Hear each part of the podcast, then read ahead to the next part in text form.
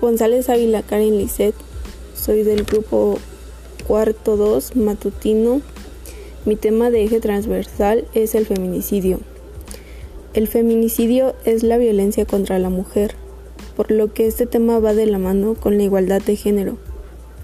Esto quiere decir que tanto hombres como mujeres debemos recibir los mismos derechos, beneficios, las mismas sentencias y ser tratados con el mismo respeto ya que entre los géneros no es solo un derecho humano la igualdad, sino la base necesaria para conseguir un mundo pacífico, próspero y sostenible.